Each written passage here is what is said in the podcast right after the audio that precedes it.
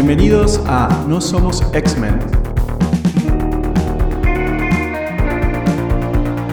El podcast de los nuevos mutantes.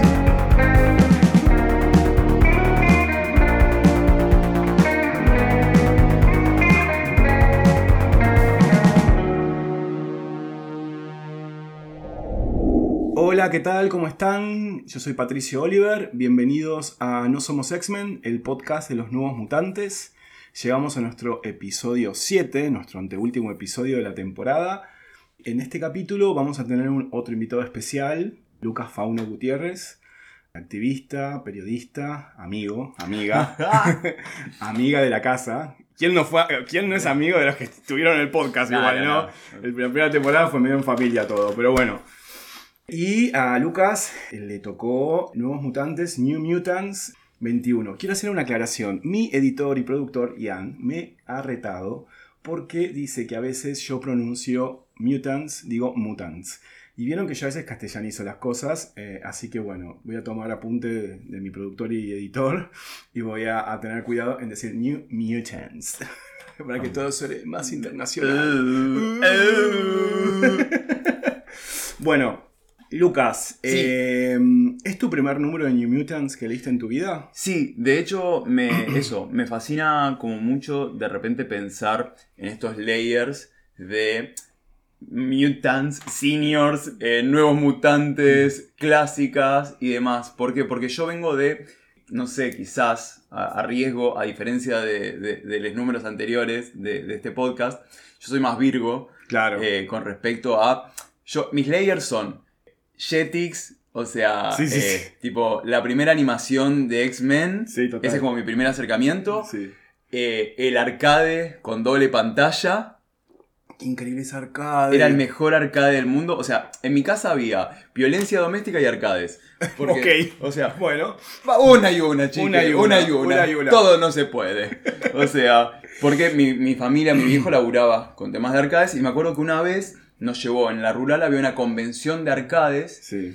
Y llegamos y descubrimos ahí el juego. A ver, de fichines. Obviamente. No, digámosle fichines, Sí. ¿no? Porque, a ver, son arcades, arcades. Arcades. arcades. Arca- Mutant Arcades. Arcades. Sandra, estás hablando de fichines. Los fichines. y llego y de repente estaba esto, estaba el doble pantalla y era muy interesante porque además yo, mega nerd, o sea, y por favor, once upon a time, recuerden que era una época sin internet. Sí, sí, estamos hablando de época O sea, imagínense sí, que lo que ustedes llaman googlear, para mí era tipo agarrar cosas de papel. Entonces, eh, yo de repente me encuentro con Tormenta, Guepardo, Coloso, Cíclope, eh, Dazzler, Dazzler, que no, no había, no estaba en el registro de la serie animada. claro, Dazzler, que era como, yo decía, pará, pero Júbilo o Dazzler, como, Mm, claro, era, era ahí el, el problema. claro. Y Coloso. Coloso, exactamente. Y de repente te encontrabas con. Bueno, la música era Y fabulosa. y estaba Nightcrawler. Sí, sí, sí, la, la música era fabulosa. Era los efectos de sonido. Pero digo, también era como muy. Una adaptación, me acuerdo, muy a- arcade. De repente esto. Teníamos a Tormenta. Que para lanzar su remolino tenía un báculo. Un báculo, es verdad, ese báculo, ¿de dónde salió? que era tipo. sí, sí, sí, ¿qué? sí, sí, sí, sí, sí, me acuerdo. O sea, acuerdo. Tormenta con el báculo. Había como estas licencias y demás. Pero como que ahí, ahí se Bueno, con los años aparece Jetix y empiezo a ver eh, X-Men. Bueno, que- de hecho, fíjense que Lucas eh, no dijo Wolverine, dijo Guepardo, con lo cual toma el nombre de la, ¡Guepardo! de- claro, de la serie Tipo, animada. tararara, tipo, Sí, sí, saltaban. ¡Júbilo! y saltaban de costado que era como, chicos, alguien se va, acá vamos a tener un disgusto. Acá va el disgusto. Todas, todas en la guardia. Pero, ¿por qué? Porque para mí era muy importante, además, también, eh, ¿qué pasa? Yo, como yo, además de todo, como me ha presentado amorosamente Pato, soy puto, marica, VIH positivo. Y eh, cuando yo salgo del closet y me empiezo a acercar al mundo LGBT, uno de mis grandes problemas, ¿cuál fue? Que yo empecé en un momento en el que, además de puto, tenías que ser académico. Ah, Y hablaban todas re difícil, Claro. Bittic, Butler, no sé qué, y yo nunca entendí nada. Y creo que mi teoría queer vino más de las animaciones. Y una de las grandes enseñanzas más queer que tuve en la vida fue de parte de Hank McCoy, la Sí, bestia, La bestia. que en un episodio en el que no le logran ganar Apocalipsis, no me acuerdo que otro X-Men está como muy defeated, como muy derrotado, porque no sé qué, y Hank le dice, el bien y el mal eh, se necesitan para coexistir. Nunca vamos a vencer a Apocalipsis, porque si desaparece, desaparecemos nosotros, algo así. Y tiene una que para mí fue como tan importante encontrar eh, filosofía, encontrar emocionalidad en algo tan banalizado como las animaciones, Mm. en, en mi momento de, de crecimiento, que, que para mí fue muy importante y es algo que me gustaría retomar ahora que vayamos viendo este número, porque también en este número encontré algo muy amoroso, muy lejano a la idea de... "Eh, Somos héroes, pium, pium, pium, No, tengo rayo, tengo bueno, rayo. Sí, sí, bueno, claro. Lucas está desayunando la serie que está leyendo. Está bueno. eso. Total.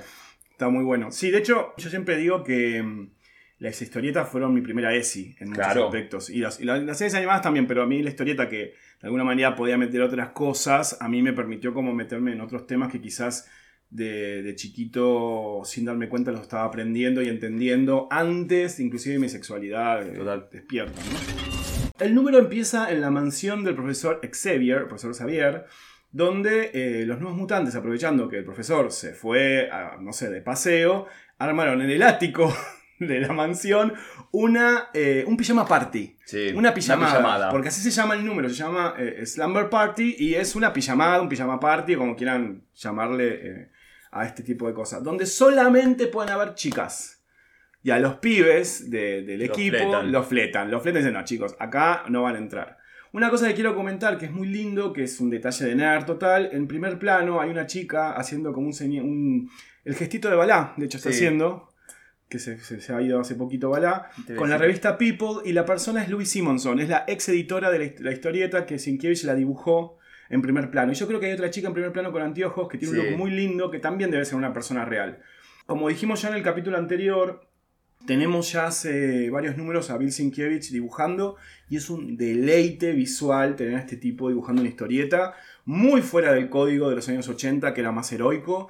Él trabaja con fotorrealismo, con referencias fotográficas, es mucho más oscuro para ilustrar, eso lo super Sí. vimos en la saga del, del oso demonio cuando, cuando tuvimos el capítulo anterior. Y en este capítulo cambia un poco el tono porque es mucho más festivo, pero, pero, Se va a picar. se va a picar porque lo que yo siento, eh, y después lo vamos a charlar con Lucas, es que a partir de estos números, aprovechando el estilo visual gráfico que tiene Sienkiewicz, Claremont le da un tono más de terror a la serie esta. Se vuelve un poco más de terror. Y para mí, este número es un slasher. Sí. Para mí, este número tiene la lógica del slasher Total. film, de las películas de asesinos que van matando gente y eso. Aunque no muere nadie en este capítulo, pero bueno. Sí, sí, pero tiene, para mí tiene, de hecho, eh, hay mucha más oscuridad eh, en las tomas, en las escenas. Digo, hay como una oscuridad de esto de esta idea, ¿ves? O sea, ves, cuando digo ves, estamos en radio, obviamente. Claro. eh, me refiero a esta idea más de, de perfil, ¿entendés? Sí, De- sombras. Te observo, de- y no solo sombras, te observo desde la oscuridad. Sí, te observo de la oscuridad es... O sea, el concepto te Buenísimo. observo desde la oscuridad eh, me parece que incluso supera la literalidad, porque si bien después cuando ves quizás no es eh, una amenaza, pero sí lo que te adentra todo el tiempo es en el mood de la amenaza. Es verdad, es muy climático todo. Muy Total. climático. Y, y a mí me fascinó eso porque de nuevo, ¿sabes qué? De, de repente me sentí como muy a tono. Yo de chiquito me fascinaba ver cómo mi viejo leía las Nippur de Lagash, Claro. las D'Artagnan, que yo cuando las agarraba para mí era como que a mí lo que me correspondía eran los chistes o lo, o lo, o lo gracioso. Y de repente habitar este tipo de, de cómics, como cuando hace poco vos también, Pato, me recomendaste la saga de Fénix, Sí. y demás, ¿qué me hace? Me hace como adentrarme en un registro eh, adulto, pero le digo, no, no en contraposición a otras cosas, ¿eh? no, Claro. no, no- no por minimizar lo infantil o No, no, no, no, no, sino no. por poder apreciarlo, el tono este, y, y que de vuelta sean personajes heroicos y demás, en ningún momento rebaja la profundidad. Total. Sí, sí. Bueno, acá tenemos algo que es importante para entender el tema. Es que tenemos a Dani Munster que está en silla de ruedas, se está recuperando de la saga anterior, que fue la del oso demonio. Ella está, bueno, ya saben, lo vimos, tuvo una situación casi de muerte. Tenemos a Iliana Rasputin, que también es una de las miembros más nuevas del equipo, que bueno, sabemos que es una hechicera, es una bruja, pero en este número ella está muy como que quiere fiesta, quiere joda. Iliana quiere joda. Después está Magma, Amara, Amara, te pongo en contexto, ella vive en Sí. una civilización antigua escondida, por eso está muy descolocada con los referentes culturales. Y lo vamos a ver ahora, que Ah, de hecho sí, ya tiene un momentito medio incómodo porque no registra A Michael a Jackson. Bueno, claro, ahora vamos a ver esos personajes. Y por último está Rain Sinclair, que es la que es más tímida, que se convierte en lobo. Sí. Que Rain está incómoda, ¿por qué? Porque, a ver, pensemos esto. Abrieron la escuela a las chicas para que entren pibas de otros colegios a, a, a, a esta especie de pijama party. Y Rain es una persona muy tímida, muy insegura, y de golpe siente como... Y encima como que hay una cosa donde... Medio Minger también. Medio hace las Minger, pibas. sí, medio malvadas. Perdón, algunas. y una pregunta. En este momento, ¿se sabía que la mansión No. tenía No, mutantes? No, claro. Era un instituto privado. Yo y creí entenderlo eso. Sí, no, no, buena pregunta. No. Nadie sabe que en ese instituto privado hay mutantes. Son chicos de un instituto privado. Y de hecho, en, números, en capítulos anteriores mencionamos que algunos chicos de otros colegios los miran medio más raro porque los ven como chetos a ellos. Claro. Como que, ah, los chetos del instituto privado, que, que están en esta mansión. Claro, como élite, pero en vez de coger, tiran rayos. Eh, eh, Me quedé sin palabras. Pero sí, más sí. Bueno, nada, lo, lo bueno de la fiesta esta que así como tenemos un, pan- un par de mingers que son malas, malas, Ay, están mal, como maquinando. Es, muy- es una especie de montaña rusa montaña rusa, totalmente. Por otro lado tenemos a, a- a otras pibas que están flasheando porque por primera vez entraron a la escuela de Xavier. Hay Claro. como una cosa de que nadie entra a esta escuela, entonces ahora que están adentro no la pueden crear. Y Rain está muy insegura porque el profesor Xavier no sabe que mandaron a esta fiesta Claro. a las pibas. Entonces, bueno. Por otro lado tenemos una cosa... Bueno, este dragoncito que aparece es Sí. Low-Kid, que es el dragón de Kitty Pryde. De Kitty Pride. Exactamente. Kitty no está. No, Kitty no está porque está en una misión con los X-Men. Ahí va, y una consulta. Eh, la. Para, porque, bueno, como verán, yo todavía no tengo muy ubicados personajes. La que eh, tiene el portal interdimensional y la espada. Sí, es la mejor amiga de Kitty. Es la mejor amiga de Kitty y eso. ¿cómo? Que bueno, que la película no la hace empanadas. Exactamente, en el capítulo de que vino Jules, que fue el de- dedicado a este Sí. personaje, hablamos de que las empanadas, Anna, Anna Taylor Joy hizo Sí. de Magic en la película. ¿Viste la película? No. Ah, a mí me encanta, yo creo... ¿Me la debo la película? Yo creo que vamos a hacer esto. Voy a agarrar a todos y a todos los invitados del podcast Sí. y nos vamos a juntar a ver la por película. favor, porque sí. me di cuenta que party. más de la mitad no vio No la, película. Así que creo Pero no que- la vi, no la vi porque además no solo que no se le dio la rosca, no se le dio nada, No, de, rosca, nada de rosca. O sea, porque bueno, sabemos que nuestros consumos culturales son. eh, veo lo que me ponen en la punta de la nariz muchas veces. Exactamente. O sea, veo lo que me rosquea el mercado, veo lo que me marketinea el mercado. O sea, y, y haciendo total, no, no solo un mea culpa, sino como un análisis más objetivo. Y con esa película fueron re. eh, Porque la despacharon porque fue justo cuando fue la Sí. compra de Fox y Disney. Entonces dijeron, sáquenla rápido. Sí es una película que tuvo como cuatro años de atraso. Y que además tenía, estaba planeado como para hacer tres o cuatro. O sea, sí, iba a ser una trilogía, pero En la se- claro que en la segunda iba a aparecer supuestamente. Iba a haber, un romance LGBT, iba a aparecer Bueno, Warlock. Ya- eso ya lo- cuando la veas vas a ver qué pasa con ese romance. Bueno, tenemos un corte de plano al espacio donde está Magneto, el amo del magnetismo, gran archienemigo de los X-Men, en su asteroide M, y hay una especie de, creemos que es un asteroide, una especie de, de meteorito, pero no, es un personaje que apareció ya en el capítulo anterior, que es como un robot tecnoorgánico que está descendiendo en curva, en, en dirección directa hacia la Tierra, y le destroza el asteroide M, y bueno, después veremos qué pasará con Magneto, pero sabemos que este bicho está yendo hacia, hacia la Tierra en manera, de manera así como muy abrupta.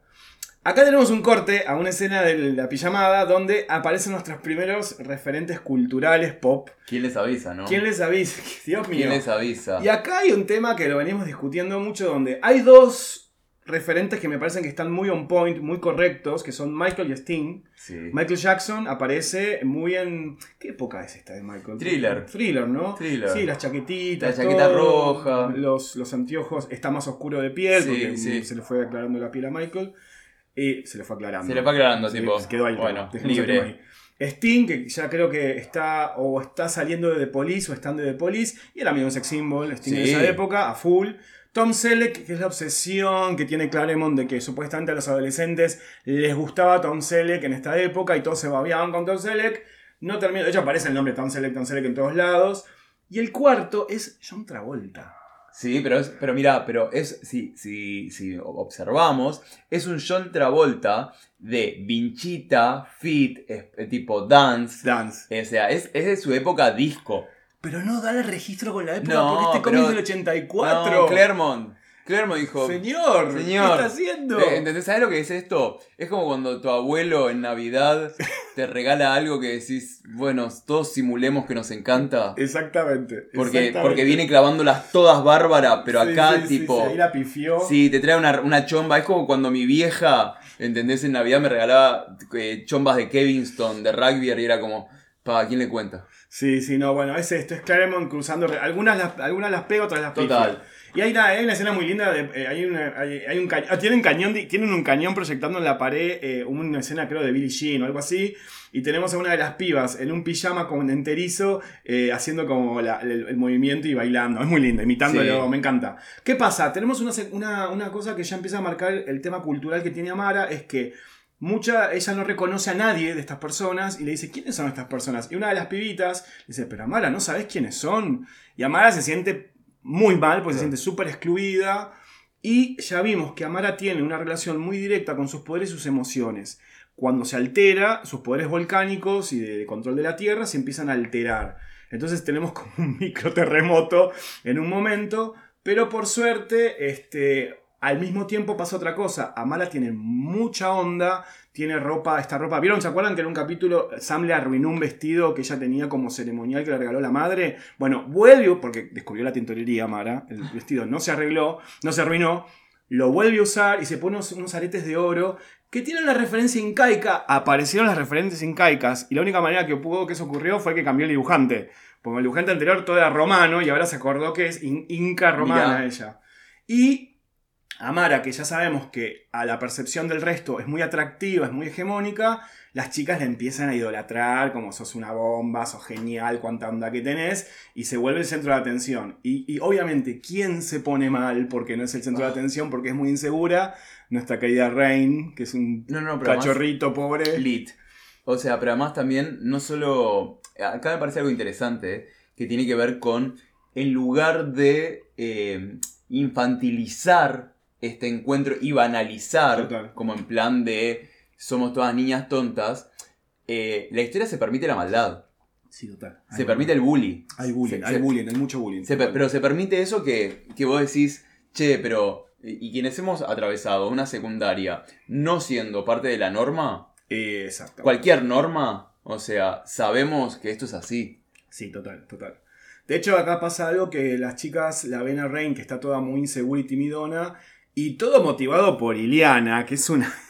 Iliana es tremenda, porque ya sabemos que Iliana no se come una, y Iliana y Rain tienen una cuestión donde Rain la rechaza mucho porque Iliana simboliza una bruja, y como ya hablamos, Rain viene de familia protestante y fue criada por un pastor que la trataba como si fuera un monstruo, de golpe ellas tienen roces constantes, Claro. y Iliana, en este contexto donde hay otra gente externa, aprovecha para maquillarla, tratar de maquillarla y luquearla a Rain. Hay una escena muy interesante, hay un cuadro muy hermoso en el cual están Iliana y Rain y el arma de amenaza es es el pintalabios. pintalabios, es la pila labial, Y- total. Hay un recurso que para mí es muy. Hay, hay como una línea muy delgada entre quedar redundante y quedar genial, que es, de repente dibujan el- el- la boca de Rain y el pintalabio, ambos están en un círculo y unidos con una, pin- una línea de puntos. Es hermoso, sí, que- sí, sí. sí, pero que es, un, que es un detalle que si vos a mí me lo contás, a la hora de decir, che, voy a dibujar esto así, Qué redundante, ¿para qué? De hecho, a mí me pasa, yo como docente de ilustración, a mis alumnos siempre les digo, no me digan vaca, no me, no me digan, no escriban vaca y me cuenten vaca, porque sí, es muy redundante. Pero de la manera en que Mm. Sienkiewicz lo eh, hace, es muy estilístico, es muy...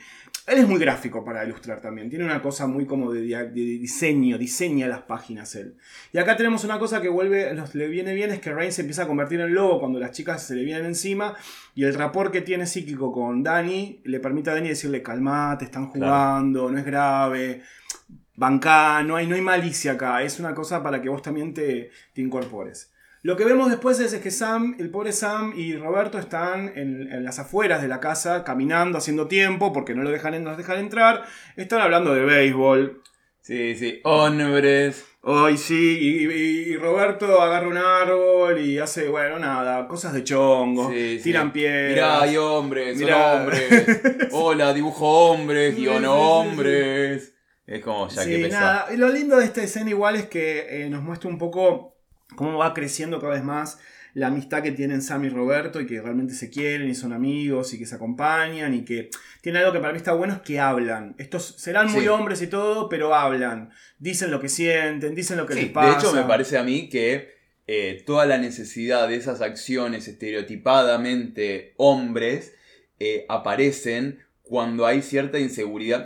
Contexto nuevamente, ¿esto de qué año es? Es del- 84. Del año 84. Otra vez, con el diario de hoy estamos diciendo esto. ¿eh? Totalmente, No somos. totalmente. Acá no, no estamos reveladas, no, No, descubrimos no, nada. descubrimos nada, o sea, total. no, no nos chorearon los papers ni Wittig, ni Butler, ni, ni, ni Hank McCoy. A lo que voy es, sí me parece que hay como una necesidad de poner las acciones estas masculinas, hago comillas en el aire mientras ustedes no me ven. Claro. ¿Por qué? Porque al haber tanto diálogo, al haber esta fraternidad, al poder permitirse como, che, no somos este- esta idea de, ah, ta, torpe, poder, rayo, necesitan como contraponer. Y me Sí, parece como súper bueno. interesante. Bueno, el, el, el stream makeover, el luqueo que le hicieron Sí. a Rain tuvo, fue tan efectivo que cuando Sam toca la puerta de la casa para entrar, Rain lo atiende y Sam, y sinceramente no la reconoce, y le dice, che, está Mar, Ileana, Rain. Y Rain se recontracalienta porque piensa que Sam está siendo irónico y la está jodiendo, y le pega una Mm. trompada en el estómago que lo deja en el piso tirado, pero onda... Amo. Y bueno, ahí eh, lo que- el- le dicen, tipo, che, calmate, Sam estaba siendo sincero. Y Liana le dice, chicos, igual ustedes no pueden entrar a la casa. Claro. Y Liana es una muestra que lo deja que nadie entre. Eh, eh, ah, yo no tengo muy claro la escena que viene. Si, eh, yo creo que es afuera de la casa porque están haciendo un fogón. Sí, pero además están nadando. Están nadando. Bueno, los chicos están nadando en el laguito que tiene al lado de la mansión. Y las chicas, por otro lado, están haciendo como una especie de, fogón. Y Lockett, el dragón de, Kitty, decidió acercarse al grupo. Y todas piensan que es un peluche en realidad. Pero no, más no, mi ciela, no es un peluche, es Lockett.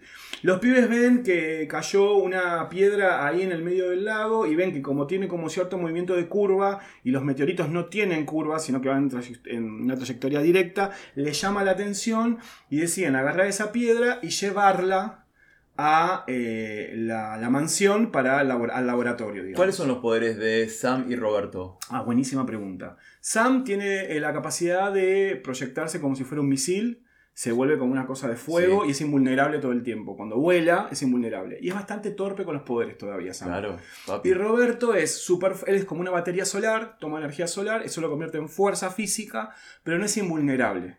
Digamos, si vos le tirás un disparo, lo herís. Claro. En cambio a Sam no, si Sam está volando, le disparás, rebotan las balas. Una cosa que quiero mencionar, que seguro Lucas no lo vio, pero porque no era un detalle, en el correo de lectores de este número aclaran dos cosas. Por un lado, porque lo pregunto a un lector.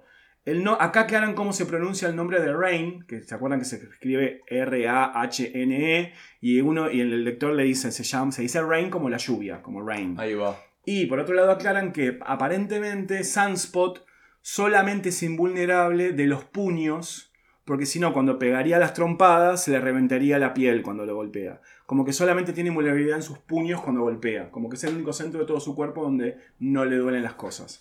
Es una boludez, pero bueno, está bueno porque yo no sabía y me enteré analizando No, me parece súper interesante el diseño, eso, porque Es hermoso. el Digo, diseño, también, digo, en el sentido de poder, el diseño me refiero de conceptual Sí. de, de los personajes, porque nada, me parece, y también me parece que es interesante eh, pensar la construcción colectiva. Mm. ¿En qué sentido? En el sentido de que vos diseñás, creás un personaje y hay algo colectivo de la pregunta externa que te ayuda a repensar ese personaje, ese Ah, contexto. claro. Sí, sí, sí, sí, O está sea, bueno. Sí, sí, porque sí. si no, siento que hay cierta. Eh, no, no pedantería ni nada, pero cierta como cuestión del personaje es esto. Y es como que haya esa permeabilidad de que te pregunten, che, ¿y cómo es esto? Ah, claro. sí, no, sí, sí. va por acá. Va por Y- acá. Y, lo vamos viendo más, obviamente cada es, es obvio que la última palabra siempre quedará sobre su creador y demás. Obvio. Pero sí me parece como, como muy interesante poder permitirnos colectivamente repensar estas creaciones. Y que no sean totémicas. Y que no sean además inamovibles. Y yo creo que estos personajes tienen mucho de eso, que no, no son totémicos, los van moviendo de acuerdo a, a- también a lo que los lectores y los Claro. seguidores van construyendo en base a ellos. Que Bueno. además, perdón, una cosa, qué interesante esto porque estamos hablando de una época en la que se enviaba un correo de Un lector. correo de lectores que llegaba O sea, aparte meses después. Meses después. En cambio ahora, ¿cómo debe ser cuando tenés, no sé, un diseño de personaje, lo que sea, y tenés mil, dos mil, cinco mil personas tuiteándote lo mal que haces todo? Uf, no, bueno, es, es el O problema para mí que tiene en este momento todas estas cuestiones. Y por otro lado, que tengas a eh, altas esferas de los eh, espacios, de tipo de los estudios y demás, diciéndote, no, bueno, pero este personaje tiene que tener tal cosa porque en un focus group eh, dio que necesitamos esto. Sí, estamos hablando de la época de ahora donde te- la, la multinacional Disney te dice qué hacer y qué no con los personajes. Claro, ¿no? che, tal personaje tiene que ahora ser eh, esta minoría porque necesitamos esta minoría. Total, total, total. Entonces necesitamos ahora esto otro, digo. Entonces, nada, me parece que hay algo como súper eh, interesante digo, de, de- de apuntar y de mirar, es en la construcción de personaje, en la distancia de lo construyo en mi casa, solo, pensando, y ahora lo plasmo, a... eh, y no solo con X-Men, con X-Men, o sea, con, cualquier producto cultural hoy en día es eso, ¿no? O sea, que de repente sea el focus group, es, no sé, me parece como algo súper llamativo. Está bueno. Bueno, la piedra que llevan obviamente era el robot este que se venía como cayendo por el espacio y que destruyó la base de Magneto. Cuando lo dejan solo en el laboratorio está medio como derretido, medio como raro.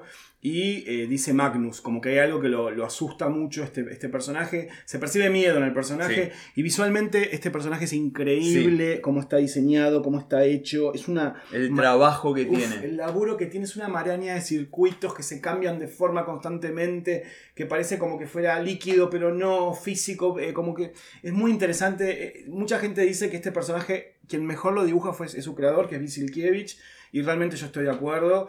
Y lo que vemos es que cuando intenta, porque le falta energía, Claro. intenta agarrar y, pone- y enchufarse a la pared, le agarra un shock de electricidad que corta la luz de toda la casa toda la casa. Y mientras las pibas están haciendo esta especie de, de fogata, que la fogata es adentro, ahora que me doy cuenta. Sí, sí, sí, es Son rarísimo. Cualquier cosa.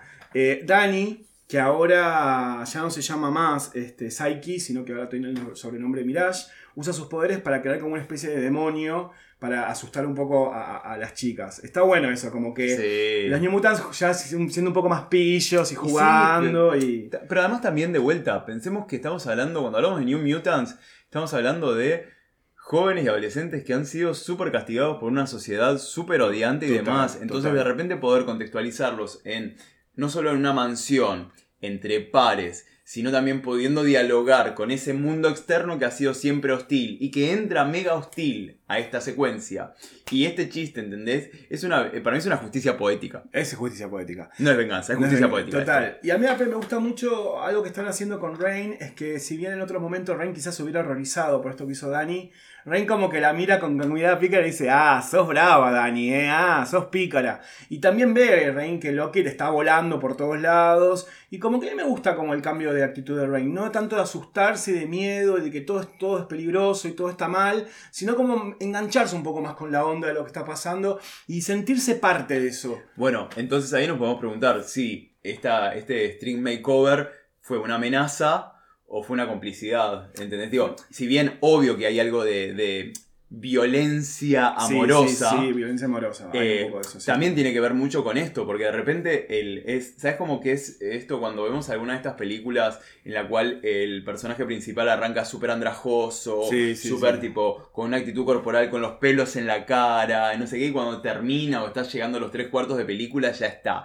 tipo, con los pelos para atrás, tipo, se le ve toda la cara, ¿entendés? Sí, como sí, estoy sí. presente, estoy de pie, estoy luchando contra mis miedos. Y acá Rain, de repente pasa de estar en un eh, pijamita, culito al aire, con un eh, guante de béisbol, tipo muy malish, muy tipo mi masculino, muy soy un, chon- un chonguito que me, que me escondo acá, a esta idea de feminización y poder, y es como, bueno, es una fiesta de chicas. De de vuelta, 84, binario. 84, o binario, sea, sí, punto, total, punto. total, pero digo, sí, sí, sí. pero de repente no solo que es parte, sino que La piña que le pega a Sam. La piña que le es muy empoderante porque la piña que le pega a Sam es: soy un fuego, vos sos un idiota y ¿sabes qué? No te necesito. Pa. Pone Slam, Sam, o sea. Slam. Y pone Sam, porque la verdad que Sam no tenía. ¿sabes? Bueno, pero te cabió. Te cabió. Bueno, Warlock, eh, se llama Warlock el personaje, lo vamos a decir. Warlock se va moviendo por el laboratorio y descubrimos algo que es un poco perturbador: es que para poder vivir no solamente toma energía de electricidad, sino que consume la materia orgánica y la transmuta y la convierte en algo que le da también energía vital a él.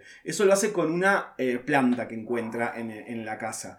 Y justo se topa con Lockheed, que se lo cruza en el medio de la, de la mansión, y Lockheed, que sabemos que es un personaje de armas tomar, agarró y le, lo prende fuego a Warlock, y Magic aparece y también lo- los encuentra con, con Warlock, usa su espada, la espada lo aturde más que nada, porque sabemos que la espada de Iliana no afecta a nada más que no sea mágico, y ahí vemos cómo Warlock cuando la ataca a Iliana, se activa de nuevo la Eldritch Armor, la armadura mística que tiene Iliana, que la está descubriendo hace poco y que todavía no la entiende mucho ella cómo es que funciona.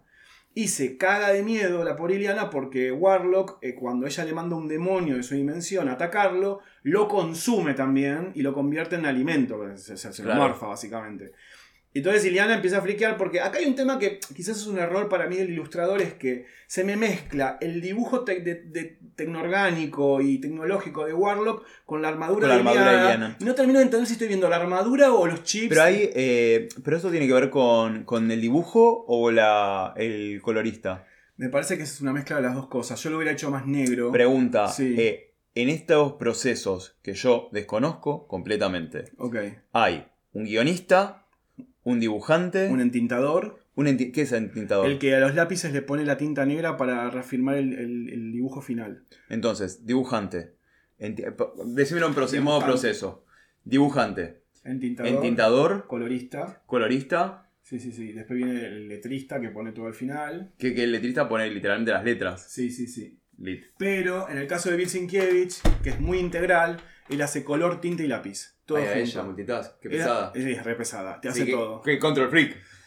Lo es. Pero acá es un, error, es un error de él. Porque Ahí va. a mí, para mí hay un tema ahí donde yo cuando lo leí este número cuando era chico, no entendía si lo No, no, me pasó eso. Me pasó tipo que yo sentía como Iliana está convirtiendo a su monstruo Sí, con la sí, sí. armadura. No, yo- no, eh, bueno, a ver, eh, Nobleza obliga. A mí me encanta Sienkiewicz dibujando. A veces es un poco confuso Claro. el dibujo de él. A veces es un poco confuso el dibujo que tiene.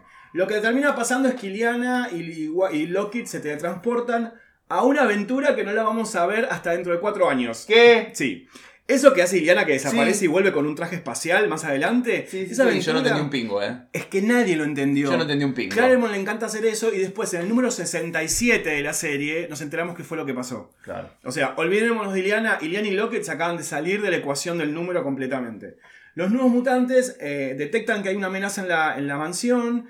Eh, Dani. Una mansión llena de. niñas. De niñas adolescentes, humanas. humanas, adolescentes, que están realborotadas porque se cortó la luz, porque están pasando cosas raras, se están divirtiendo y con mucho deseo explorativo, porque tienen unas ganas de recorrer la mansión que se mueren.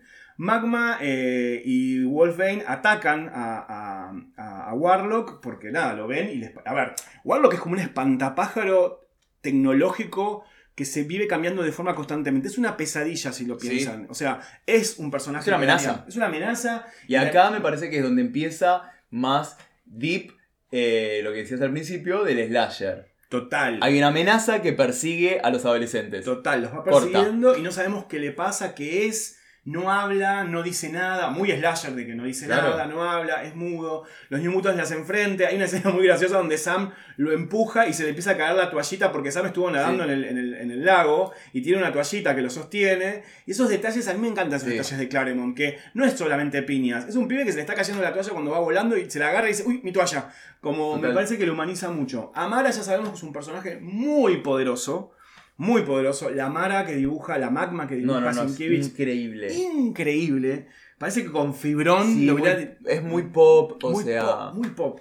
Es, Mm, es un personaje que a mí me encantaría ver como en reversiones Eh, en base a esto. sí, sí, sí. Como sí, son sí. esos personajes que vos los ves y decís, ¿cómo me gustaría este personaje en la visión de otros artistas? Bueno, después te paso para que veas porque hay, hay, hay una... De hecho, Ignacio Minaberri la dibujó y es hermoso el dibujo que hizo ella. Bueno, nada, los New Mutants le están dando un poco. A diferencia de lo que pasa en otros casos, en este ca- debo decir que los New Mutants están aprendiendo a usar sus poderes más que antes. Claro. Y le están haciendo frente a Warlock, la verdad. Total. Lo que pasa es que acá hay otro componente que vamos a ver ahora en un minuto, y es que Warlock es un nene. Es Bueno, chiquito. Pero acá es donde para mí pega el gran pivot este, este episodio que vos me compartiste, Pato, que tiene que ver con empezar a humanizar a la amenaza Total. para entender contra qué nos estamos enfrentando. ¿Y a qué voy? Eh, en el desarrollo, quizás como avanzando un poco más, empezamos a ver esto. ¿Quién es Warlock? ¿Por qué?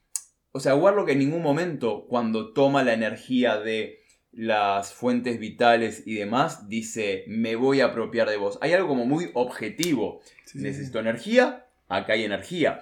Warlock no entiende lo que es una planta, lo que es un No humano. codifica todavía el contexto porque no tiene, no tiene ninguna vivencia en ese contexto social cultural para entender lo que está pasando. Y lo que me pregunto yo es, ¿qué hubiese pasado si Warlock eh, hubiese caído en vez de con New Mutants contra los Mutant Seniors? ¿Entendés? Contra... Y con los X-Men, bueno, los X-Men en, en paralelo a esto, los X-Men se encuentran con el papá de Warlock, Con Magus. con Magus. En, en la serie de X-Men en paralelo, Magus también cae en la Tierra Claro. y los, y los, y los, los X-Men sí se lo encuentran. Y se cagan a bifes con Bueno, y me reinteresaría ver quiénes son eh, más permeables a analizar contra qué o quién estamos luchando. Porque hay como una idea de ataco rompomato versus una idea de lo que pasó acá, de, che, ¿qué está pasando? Bueno, es clave, lo, que acabas de decir es clave, porque justamente las dos series las dibuja, las escribe el mismo eh, guionista, que es Chris Claremont.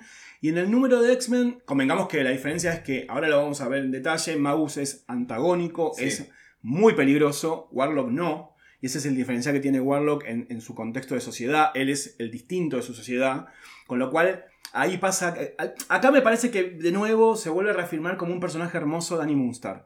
Danny Moonstar empieza a detectar, como lo suele hacer muchas veces, que algo en la conducta de Warlock no es tanto de amenaza, sino de miedo. Eh, bueno, Sunspot le rompe el brazo, en un momento se lo arranca y en una onomatopeya hay una página increíble, Sí. se ve todo el grito y te des- es medio desolador porque sentís el grito que pega Warlock cuando eh, Sunspot le rompe el brazo y ahí Dani, que se está arrastrando, pobre, porque Dani, pobre, está recuperándose de heridas muy graves. Me encanta cómo le hace como el mareo con circulitos, como está muy como mareada, ella está dizzy. Y se lo encuentra Warlock en uno de los pasillos de, de la escuela y ella algo, algo nota. Algo nota de que Warlock no está como una amenaza. Usa sus poderes en Warlock y aparece la imagen de Magus, el padre.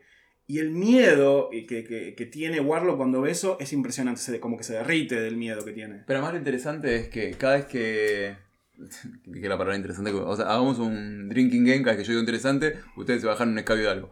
Eh, Si hacemos un drinking game con las tres Bueno. palabras que yo repito en el podcast, eh, Amo. sí, No, no, no, por tremendo. eso. Sí, yo tengo Pero que no paro. a lo que voy es. eh, lo que sí me, me- me hizo muy bien y me hizo entrar muy en el mood es eh, los cambios que hay. Esto que vos recién decías, la onomatopeya. Bueno, el diseño caótico todo el tiempo de Warlock te lleva a eso. Y acá, en el momento en el que Dani entra y ve esta imagen de Magus, tenemos terror. Sí, sí, Quien sí, estamos sí. leyendo, tenemos terror. Sí, no es que lees y decís, entiendo que. Yo creo que este número, por lo menos no sé cómo serán los demás, porque como te decía, yo no los he visto.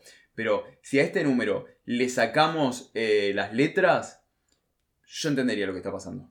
Sí, tiene muy buena narrativa. Más allá que algunas, algunas viñetas son un poco confusas, Digo, se puede entender lo que está ocurriendo. Entiendo lo que Sí, está sí. pasando, Bueno, entiendo. la magia del cómic, ¿no? También. pero por eso entiendo que hay una amenaza, entiendo que esa amenaza a su vez está sintiendo miedo. Entonces, eso también me parece súper rescatable. Sobre todo yo lo leí en inglés y yo tengo un 60-70% de inglés y lo pasé excelente. Bueno, está buenísimo eso. Eh, nada, Rain se convierte en lobo delante de las chicas y piensan que tienen un perro gigante en la mansión porque aparecen dos pibitas que son muy graciosas, que están como fascinadas cuando ven a Rain porque no lo pueden creer, pero también se topan con el demonio que había mandado Iliana contra Warlock, que está como congelado, muerto, y Sam le dice, chicas, tranca, es una estatua, una estatua de un demonio. Y la escena es muy slasher de nuevo porque está Sam con, el, con, con Magma, que está desmayada, en brazos, y todo se ve muy película de terror de los 80. o Sí, sea, sí, está sí. todo muy, muy seteado en ese, en ese aspecto. Eh, los- eh, Warlock termina, si no me equivoco, termina yendo al laboratorio y acá pasa algo y empieza como a meterse en la computadora para analizar un poco lo que está pasando y ver si puede también consumir más energía. Acá ocurre algo, ¿se acuerdan que eh, Doug Ramsey, también me, me dijeron que decía Doug Ramsey, así que tengo que decir Doug Ramsey. Doug Ramsey. Douglas Ramsey era el amigo de Kitty Pryde que hasta ahora sabíamos que tenía un poder para eh, hablar idiomas, pero Sí. él no lo sabía. O sea, todo el mundo sabía que él era mutante menos él. Cannonball se acuerda de eso, Sam se acuerda de eso y lo va a buscar. Es hermoso. Y de noche a un pibe le dice, che amigo, mira, te cuento, todos nosotros somos mutantes. Todos tus amigos somos mutantes. Vos también, también. sos mutante y necesitamos que vengas a la mansión porque tenemos un problemita que tenés que solucionar.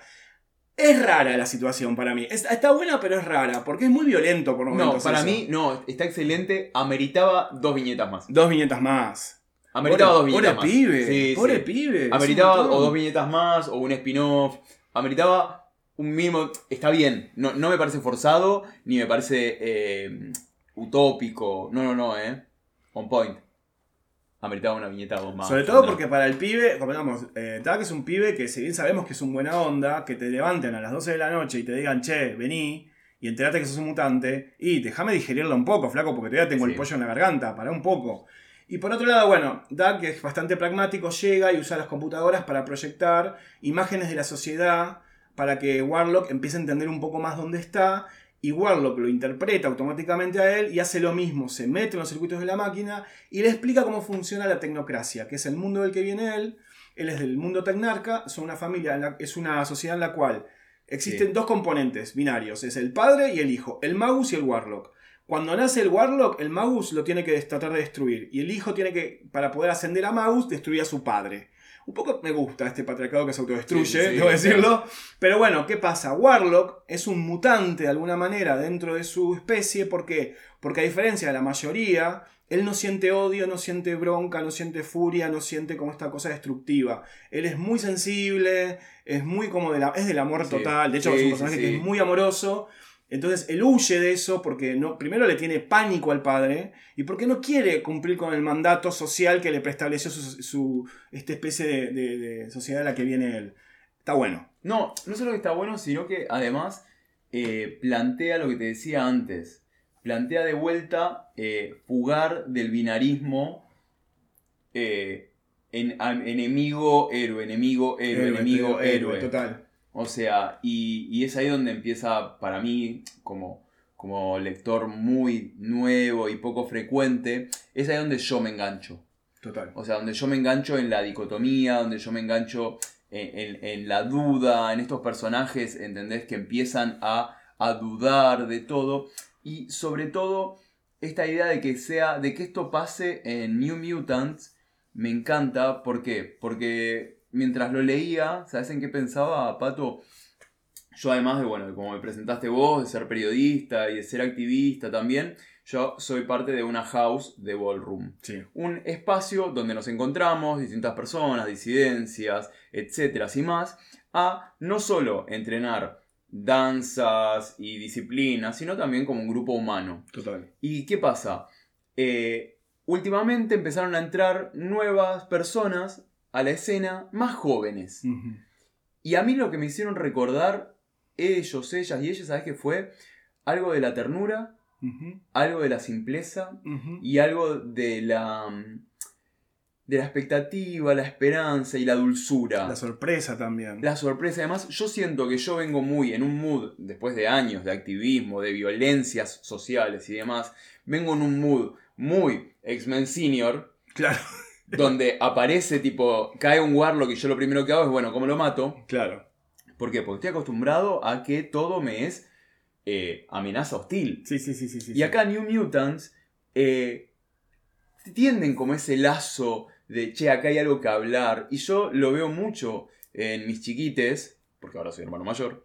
Entonces tengo que aprender. Sí, el otro día tuve que salir a buscarles ropa a las 11 casi de la noche. Yo sentía una madre buscando una cartulina. Y sos como, en la el, noche. sos como el Cannonball de New Mutant, porque es como el hermanito mayor de todos. Y me quiero agarrar las tipo, yo quiero pegar. Sí, y vienen los chiquitos y me dicen, no, ayer me vestían con arcoíris. Pero digo, eh, me- pero por eso, me- me- me- a mí cuando la leía me, me tocó y me atravesó mucho eso. Qué lindo. el momento en el que dicen, pará, esta amenaza tiene más miedo que nosotros o está en el mismo nivel Sí, de miedo que nosotros. Esta otra edad no es tan otra edad en realidad. Y me pasa también, lo traslado a los activismos y a esta idea de que de repente los activismos hoy en día se han convertido en el meme de los Spider-Man, ¿entendés? Sí. Estamos tipo todos señalándonos a ver quién mata a quién, y cuando afuera hay unas derechas que nos arrasan. Y de vuelta, haber leído este episodio a mí me hizo como recordar eso, ¿entendés? Como, che, lo que hay de idea antagónica, hay que analizarlo. Después Sí, vemos, ¿eh? Después vemos, claro. Capaz que vemos. sí. Yo tengo adelante, ¿sabes qué? Un tecnócrata Sí, eh, sí, sí, a- chupando la energía de todo.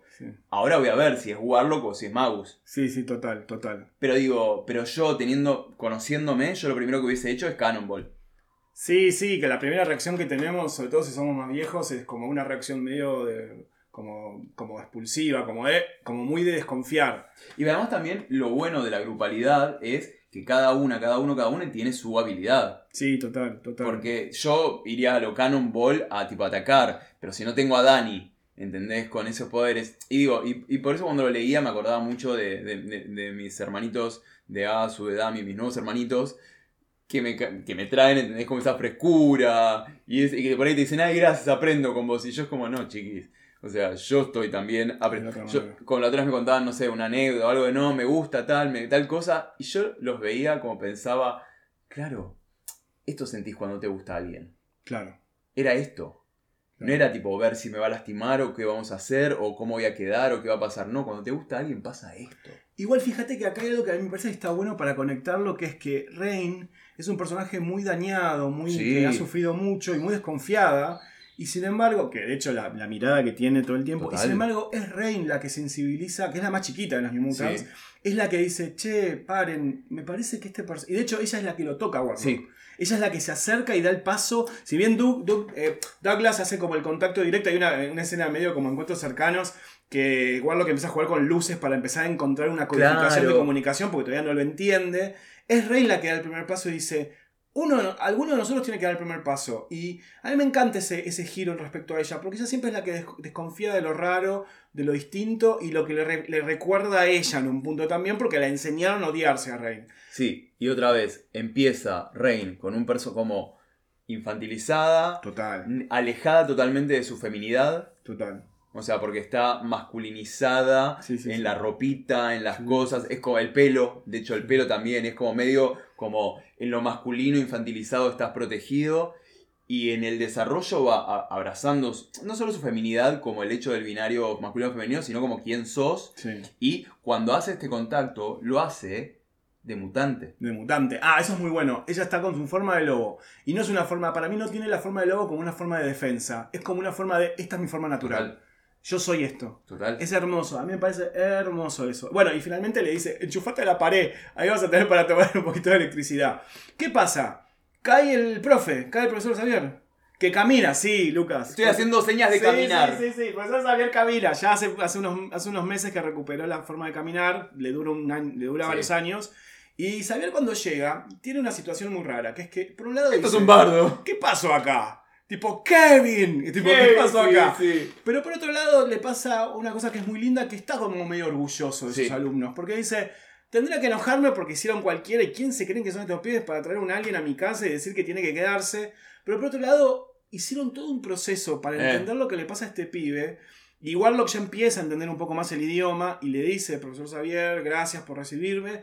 Se dan la mano y es muy lindo para mí ese momento, donde el profesor Xavier le dice, bienvenido a mi escuela Warlock. Y eso lo gestionaron los pibes. Bueno, pero es acá donde de vuelta me parece como súper eh, amoroso esta idea de eh, que se contrapone a X-Men.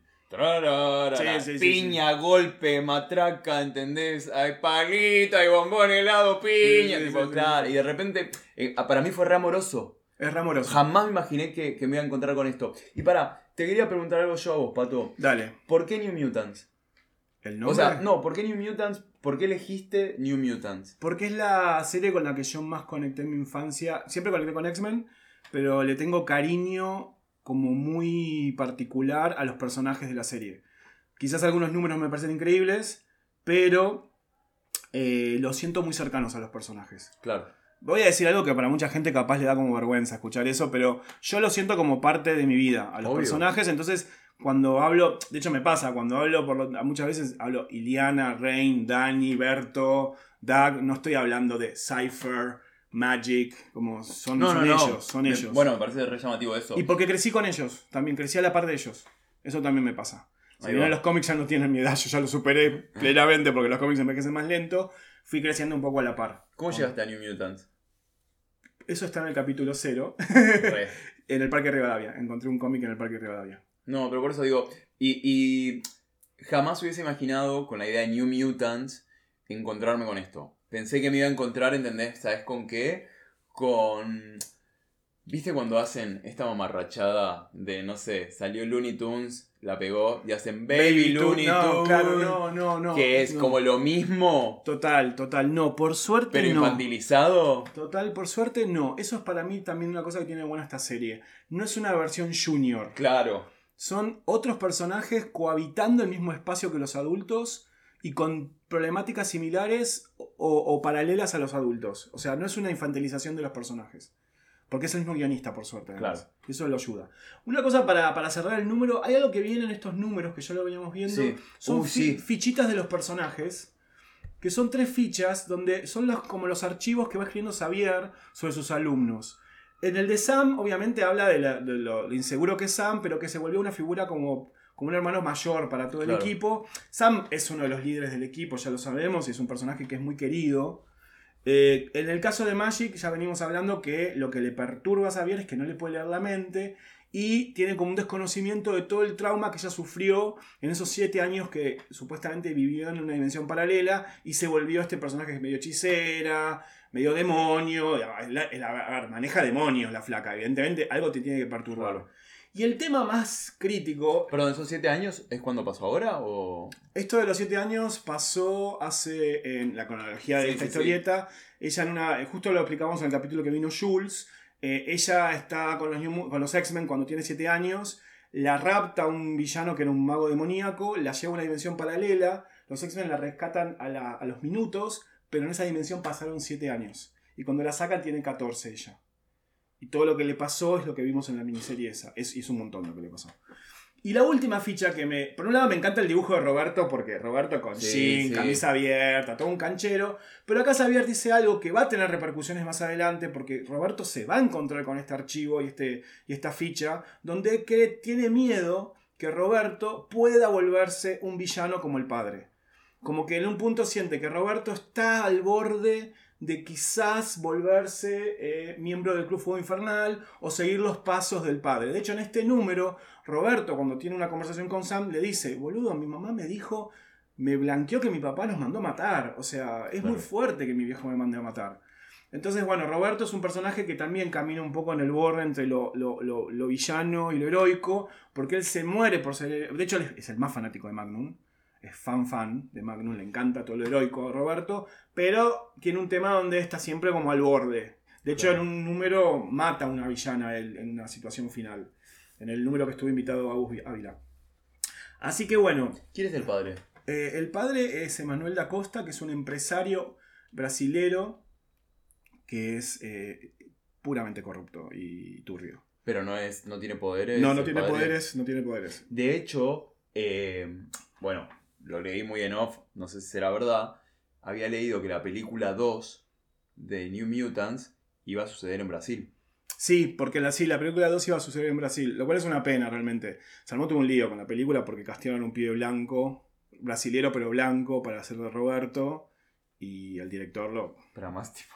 Aparte Roberto es re afro, o sea, dejate de joder. bueno, me hace, ocho. me hace acordar cuando en 2015 Robert Zemeckis, creo que fue el director, hizo la película de Stonewall. Sí. Y la, la revolución en Stonewall, ¿quién la guía? ¿Quién Un la pibe, lidera? Un pibito. Un pibe gay blanco Sí, sí, rubio. yo ni la vi esa Y atrás estaban tipo eh, todas las trabas, tipo Marcia, Silvia, estaba por ahí atrás también Stormy de la Arbería, no sé qué, como tipo, wow, sí, hombre blanco, sí, sálvanos.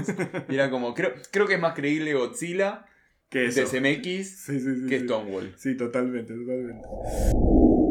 Bueno, eh, un poco medio que yo siento que esta pregunta que te voy a hacer, un poco la respondiste antes cuando hablaste, cuando conectaste con el ballroom y conectaste con, con esta sensibilidad de los más jóvenes. Creo que es un poco eso, pero bueno, como para, para cerrar un poco el, el capítulo de hoy, ¿Qué, qué te llevas de esta primera, primera lectura de New Mutants? ¿Qué te pasó con esta primera lectura de New Mutants? Que la idea de que esté atravesada por adolescencias o infancias en ningún momento le quita el arco de madurez a la historia. Claro.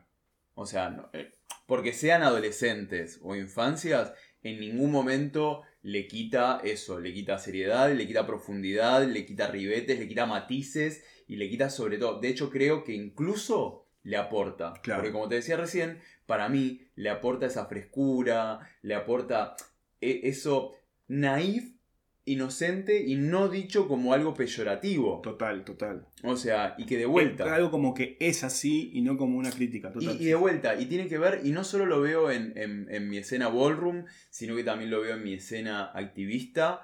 Eh, para mí, New Mutants recupera esto que decíamos recién, Pato, vos y yo, que tiene que ver con quienes somos más activistas viejos, y por viejos no hablo en modo gerontofóbico, sino que hablo de el recorrido, de la cantidad de recorrido que tenemos, que en cierto punto nos endurece la coraza. Iba a decir eso, nos endurece. En cierto punto, ¿entendés? Nos hace más desconfiadas Más desconfiados. nos hace más, eh, viste, más a la expectativa. O sea, yo estoy todo el tiempo, yo estoy todo el tiempo con cara de orto, ¿entendés? A punto de enojarme o con ganas de agarrarme a las piñas, ¿entendés? Y de repente, ahora tengo a los New TPK, ¿entendés? A TP Kids, porque... The New, the new Type Kids. De New TP Kids, porque nuestra house se llama Tropicalia, se le dice top- TPK, es como el- la, la forma cortita, y, y ahora que tenemos a estos dos niñitos, para mí son los TP Kids, y ayer era muy gracioso porque fuimos a comprar medias y nos compramos yo las medias negras con el arco iris y yo las medias blancas, y entramos en un momento y yo estaba cagado de risa,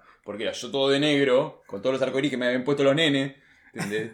Y los chiquitos, y digo, y me hizo pensar en esto mismo, ¿entendés? En cómo la misma amenaza, ellos quizás la ven desde un lugar de, bueno, pero ¿qué pasó? Y de escucha. Y yo lo primero que voy a hacer es tipo, bueno, está, saco las catas, saco las espadas y me voy a la piña. Claro, claro. Entonces, y de vuelta, nada de, de esto me pareció infantilizante. Está bueno. Ningú- porque yo pensé que me iba a encontrar, ¿sabes con qué? Con algo más banal, con algo más, ¿entendés? Ugu, Más Teen Titans, la, la serie animada esa de cartoon. Sí, que sí. a los Que a mí me divierte igual un poco, quiero decirlo, sí, eh, pero- ¿sabes por qué? ¿Sabes para mí cuál es el, el éxito o el acierto de Teen Titans? Que no se quedaron a medio camino. Claro, se fueron al sí. Dijeron, si lo vamos a hacer infantil, Full, full. o sea, infantil como lenguaje, no, no como registro, es nos vamos a la mierda. Claro. No nos vamos a quedar tipo, ah, sí, y de repente venís con algo re serio y aparece como algo. No. O sea, y tienen su otro, no sé qué. Por eso, de vuelta, y, y volviendo a esto para cerrar, yo sí lo que me llevo es primero eso y ahora un nuevo trauma de ahora. Ya tengo la mesa de luz por tu culpa llena de Doom Patrol, Sandman, ahora X-Men y ahora New Mutants. O sea, Sandra, sos un presupuesto. Soy un presupuesto para, para todos. Es verdad, perdón, perdón, pero no me arrepiento. No, no, la culpa no es tuya, es de la economía. De la economía. Bueno, Lucas, ¿dónde te encontramos en redes sociales? Eh, estoy en Instagram, en arroba lucasfauno81. Lo más probable es que lo tengan que tipear entero porque siempre estoy baneada por puta.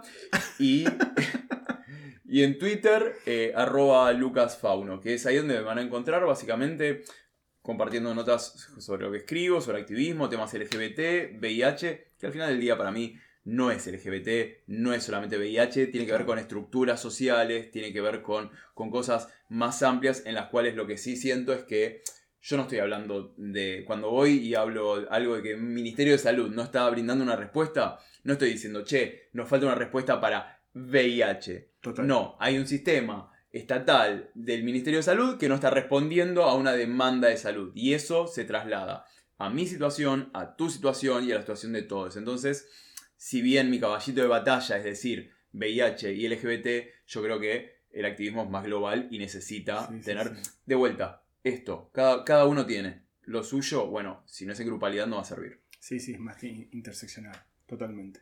Bueno, eh, muchas gracias a todos ustedes por haber eh, estado en este capítulo.